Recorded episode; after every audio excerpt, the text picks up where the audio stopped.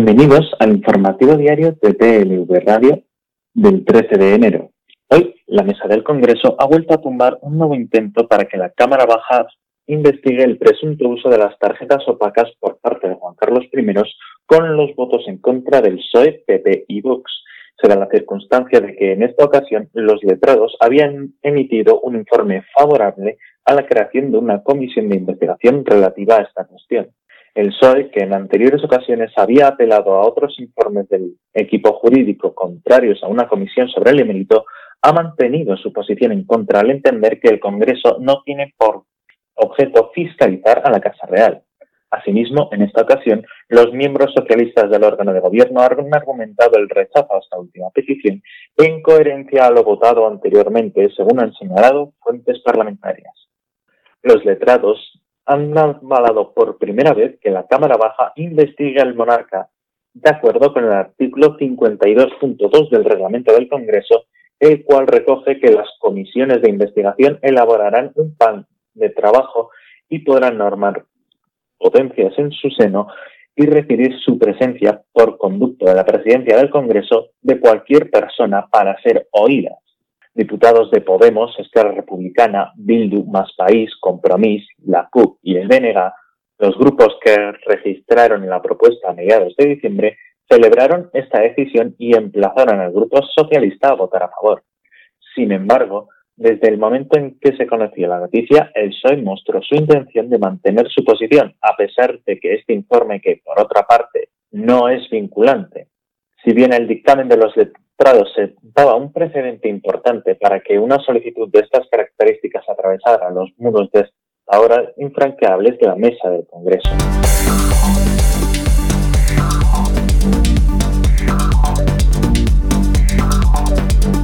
La Comisión Nacional de los Mercados y la Competencia estudia si es necesario algún tipo de actuación ante los recientes incrementos significativos de los precios de mercado de electricidad, de gas en España en comparación con los registrados en semanas anteriores. La Comisión ha emitido un comunicado este miércoles en el que asegura que está analizando los precios de los últimos días en un contexto de demanda creciente de electricidad y gas a causa del temporal de fríos sin precedentes, el organismo regulador recuerda que es responsable de supervisar el buen funcionamiento de estos mercados energéticos y de garantizar la existencia de un comportamiento competitivo por parte de los distintos agentes que intervienen en dichos mercados. En los primeros días de 2021 están registrando incrementos más que significativos de los precios en los mercados de electricidad y gas en España en comparación con los registrados en las semanas anteriores, en un escenario de demanda creciente de gas y electricidad provocado por un temporal sin precedentes en las últimas décadas en España. El acuerdo de competencia se produce después de que Podemos haya exigido al PSOE que ponga en marcha lo antes posible la reforma eléctrica contemplada en el Pacto de Gobierno de Coalición.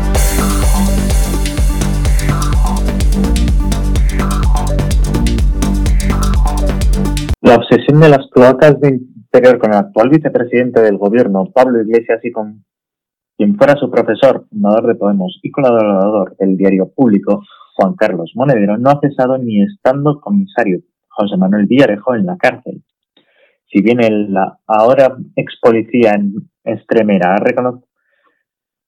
que el primer encargo de investigar a los morados le llegó en 2015 por parte de sus jefes del Ministerio de Interior y directamente del exdirector adjunto operativo de la policía, Eugenio Pino, después de que Podemos se alzase con círculos parlamentarios, los documentos que el diario público desvela ahora en exclusiva muestran que Villarejo y dos de sus colaboradores, el también funcionario en segunda actividad Antonio Jiménez Raso y el ex detective de Método 3 Julián Teribáñez, continuaron investigando al líder y estratega de Podemos al menos hasta 2018 debe ser que el falso informe PISA, Pablo Iglesias, Sociedad Anónima, las invenciones acerca de las cuentas de las granadinas y el robo del teléfono móvil a la exasesora de Iglesias no fueron suficientes para agotar estas cloacas. Sin embargo, y aunque los juzgados no aceptaron estas falsedades contra la formación morada, ni siquiera el juez Manuel García Castellón, instructor del caso Villarejo, parece estar interesado en investigar esta maniobra al margen de la ley contra un adversario político. realizada con el mismo modus operandi y por los mismos personajes imputados en la causa Kitchen para salvar al PP.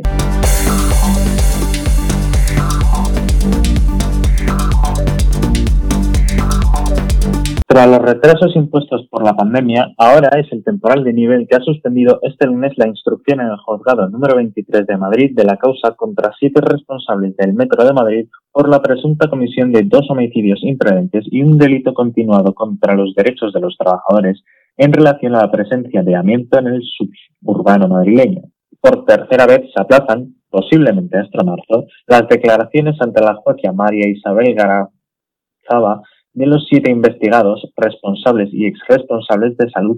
y prevención de riesgos laborales del metro, acusados por la Fiscalía de no advertir a los trabajadores de la existencia y del riesgo de amianto en las instalaciones y trenes del Metro de Madrid. Durante 27 años, la empresa pública Metro de Madrid no solucionó el problema del amianto, permitiendo que los trabajadores y usuarios estuvieran en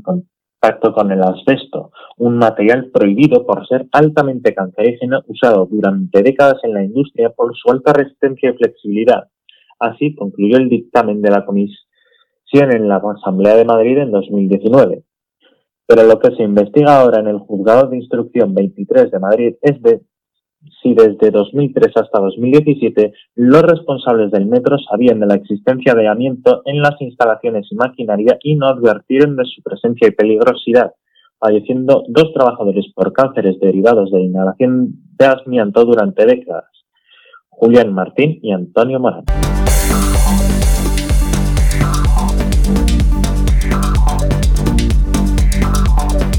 La escasez y el siguiente mercado negro de obtención de citas previas para realizar trámites de extranjería en varias ciudades de España sigue siendo un negocio bollante al que el Ministerio del Interior no ha podido poder freno, a pesar de las numerosas denuncias de abogados, asociaciones de extranjeros en España y los propios afectados. De hecho, Interior asegura al diario público que es imposible que exista un mercado negro de citas previas, ya que el sistema informático a través del que se obtiene impide que se consigan más de tres desde una misma dirección IP, correo electrónico o número de teléfono. Sin embargo, el mercadeo continúa, ya que las personas dedicadas a obtener citas a cambio de dinero han encontrado fallos que les permiten burlar las limitaciones. Y el problema ya no afecta solo a quienes tienen que ir a renovar o ir a recoger sus tarjetas de identidad de extranjero, documento fundamental para usar servicios públicos o firmar un contrato de trabajo, por ejemplo, sino que el aumento de las citas telemáticas en todos los departamentos públicos ha producido un nuevo nicho de mercado para quienes se lucran por este tipo de procedimientos gratuitos. De hecho, la fórmula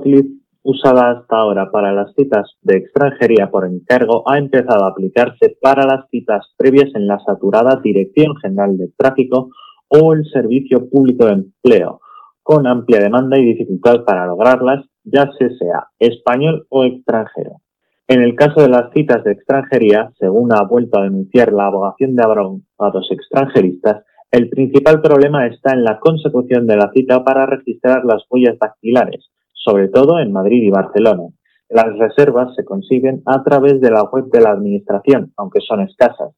En este momento no hay citas disponibles, es el mensaje que aparece con más frecuencia cuando alguien lo intenta. Así fue como comenzaron a proliferar ya antes de la pandemia infinidad de grupos de Telegram, WhatsApp, Facebook o incluso anuncios en tales como Mil Anuncios o Wallapop, donde supuestamente se presta ayuda y asistencia para conseguirlo.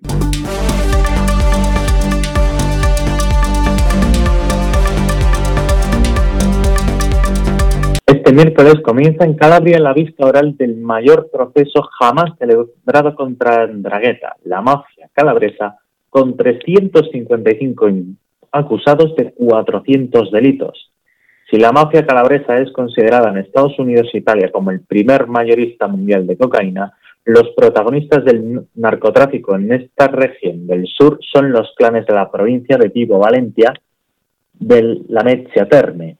Un año atrás, y por orden de la Fiscalía presidida por Nicola Grateria,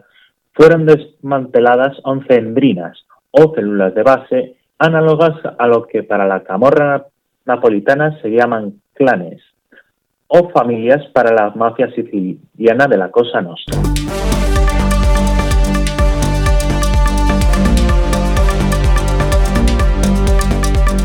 La administración Trump planea devolver a Cuba a la lista de estados patrocinadores del terrorismo de Estados Unidos, una medida que podría complicar los esfuerzos de la administración entrante Biden para recibir la distensión de la era Obama con la Obama.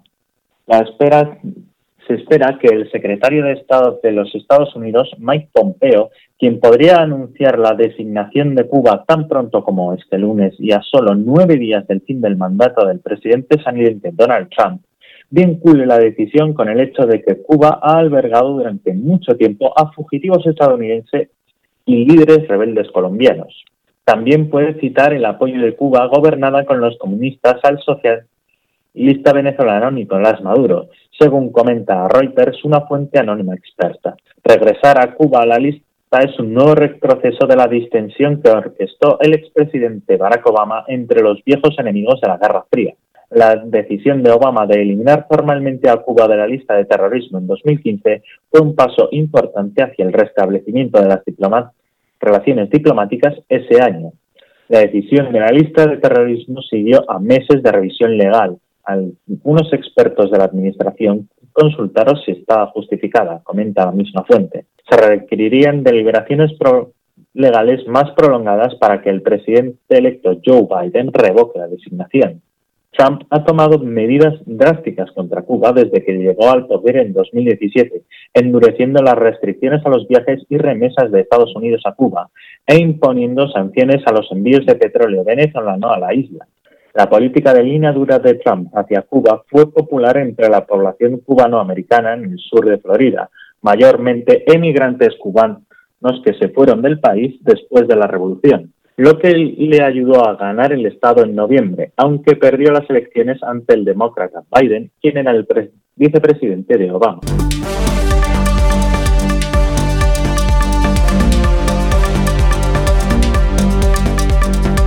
Muere a los 87 años el magnate Sheldon Adelson, según informa la empresa Las Vegas Sands, marca de la que el magnate era presidente y consejero delegado. El estadounidense estaba siendo tratado contra un linfoma no Hodgkin. Contaba con un patrimonio estimado de 35.900 millones de dólares, algo menos de 30.000 millones de euros, y figuraba en el puesto 37 entre las mayores fortunas del planeta, según la lista Forbes. A principios de la década pasada, el empresario trató de desarrollar en España un gran complejo europeo de casinos y hoteles, denominado Eurovegas, aunque finalmente acabó desistiendo del proyecto para apostar por Asia.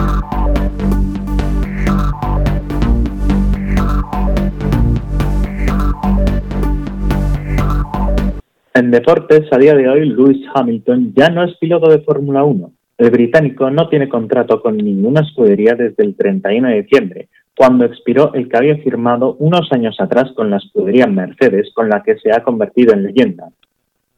Lo que iba a ser una negociación teóricamente rápida a principios de 2020 se fue enquistando y con la llegada de la pandemia las cifras que manejaban antes ya no son posibles. Y es aquí donde radica el mayor problema de Hamilton que cobraba hasta el momento unos 47 millones de dólares por temporada, pero su caché ha subido conforme sus victorias y títulos aumentaban. Ese caché contrasta con el contexto socioeconómico al que se enfrenta Mercedes tras la crisis que ha provocado el virus. La casa madre está obligada a hacer recortes y el gasto que supone mantener a Hamilton no compensa, según sus cuentas, el beneficio que pueden obtener. El principal enemigo de Hamilton está en casa. Se trata de Ola Kalenius, el nuevo CEO de Daimler y por tanto quien firma su nómina. El dirigente de la marca de la estrella no ve claro el retorno financiero de la Fórmula 1 y de hecho ya ha soltado parte del equipo. A finales de 2020 vendieron dos tercios de la compañía, uno al gigante químico Ineos, que ya era patrocinador, y otro a Toto Wolff, el jefe de la escudería y desde ahora también dueño de una parte. Ellos se quedan con un 33%, tanto del beneficio como del gasto. Mercedes ha rechazado al menos dos propuestas de Hamilton. La primera fue un contrato de tres años a 70 millones por año, la segunda de cuatro años a 50 por año. Ambas resultaron rechazadas, aumentando que además del ingente coste que supone para la compañía, el techo salarial que entrará en vigor a partir de 2023 y que obligaría a que parte de ese sueldo llegase por vía directa de patrocinadores, con todas las dificultades anexas, derechos de imagen, tributación, etcétera, que ello supone. A todo esto, Hamilton muestra cada vez más su interés en lo que tiene fuera de la Fórmula 1 su activismo contra el racismo, que ya metió en la propia competición a todo el mundo, el medio ambiente o la promoción del veganismo, amén de su carrera musical como XNTA, ocupan cada vez, cada vez más sus pensamientos.